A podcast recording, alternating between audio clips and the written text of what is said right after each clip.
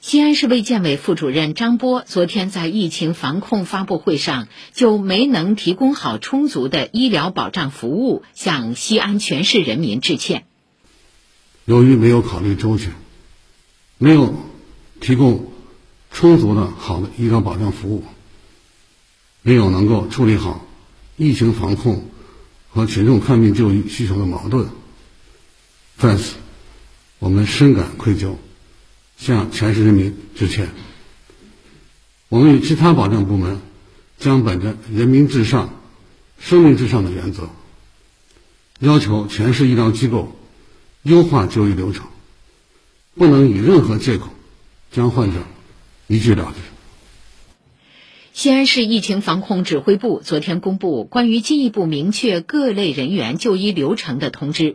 要求全市各社区村、西安急救中心和各医疗机构都不得以查验核酸四十八小时阴性证明作为进出小区就医、转送病人和接诊的限制。另外，为了遏制城中村疫情蔓延，陕西省委组织部日前协调抽调十五名曾主政一方、有丰富基层治理经验的党政厅级干部，派驻到西安市疫情防控任务较重的城中村指导工作，带头处理复杂情况。